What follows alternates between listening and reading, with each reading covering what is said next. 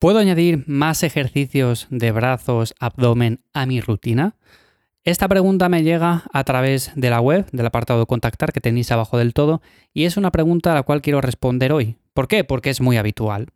Todos hemos pensado en algún momento eso de, oye, yo entreno espalda, entreno pierna, entreno pecho, pero Puedo añadir más ejercicios para los brazos porque me gusta que estén ahí fuertes, apretados contra la camiseta.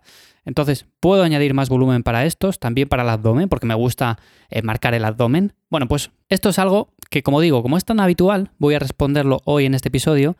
Y ya sabéis que para cualquier cosa me encontráis, lo dicho, en mi web, ivyamazares.com.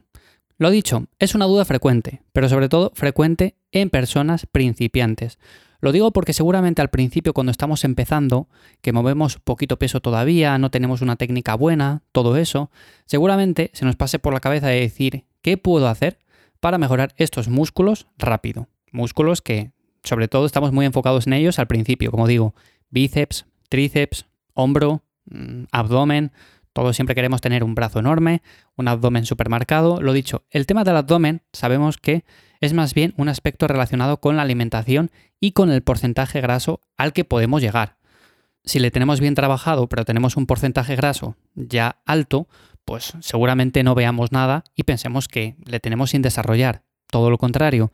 También se puede dar el caso contrario, una persona que tiene un porcentaje graso muy bajito, pero como le tiene casi sin desarrollar, no hace ningún ejercicio físico, por ejemplo, una persona sedentaria, que puede darse el caso que tenga un porcentaje graso también un poco bajo, pues se le va a marcar, pero no tanto como si lo entrenara. Ahora bien, ¿es interesante entrenarlo de forma directa? Bueno, pues seguramente te diría que es interesante incluir algunos ejercicios para el abdomen, pero no es tan necesario como, por ejemplo, trabajar el resto de grupos musculares. Más que nada porque cuando hagamos un ejercicio con peso libre, estos músculos se van a trabajar por igual también, van a tener que hacer su función, su función de estabilización. Entonces estamos trabajándolo con un remo libre, estamos trabajándolo con unas dominadas, con una sentadilla, con un peso muerto, con unas flexiones, con cualquier ejercicio el abdomen va a estar trabajando.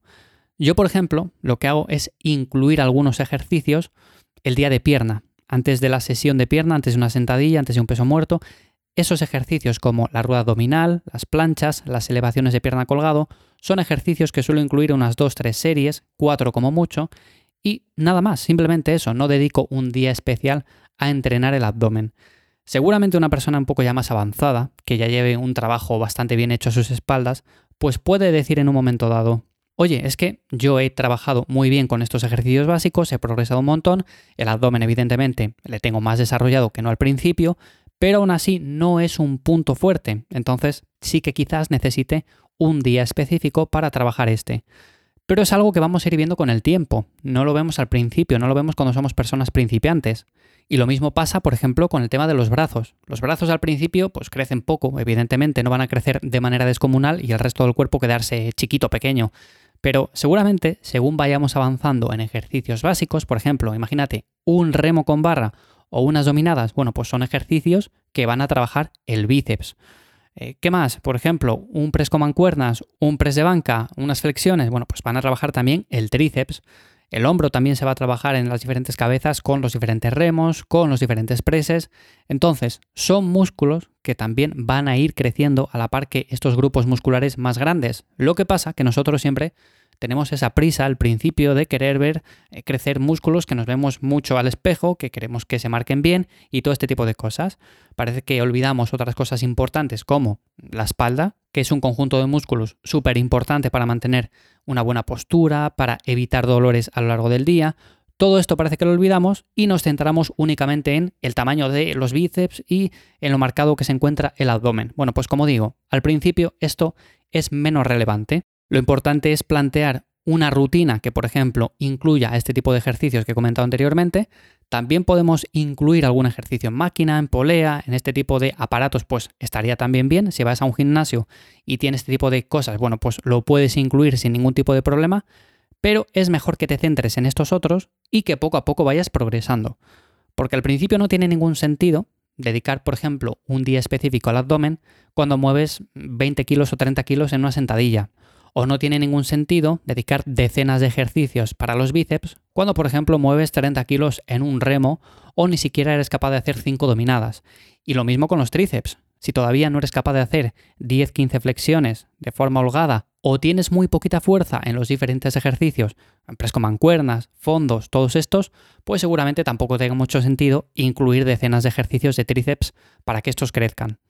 Mi consejo, lo mejor que te puedo decir es que añadas algunos ejercicios al final de la rutina, por ejemplo, un día entrenas torso, bueno, pues seguramente al final puedes añadir un curl bíceps y unas extensiones de tríceps, dos ejercicios, uno de cada.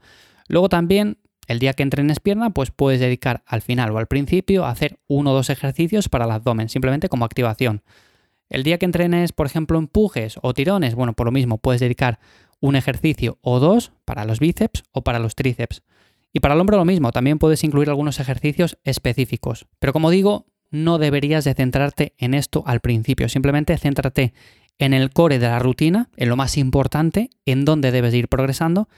Y a partir de ahí, si vas haciendo las cosas bien, vas a ver cómo creces, pero en su conjunto, vas a ver cómo creas un cuerpo completo, estético, un cuerpo que no tiene descompensaciones.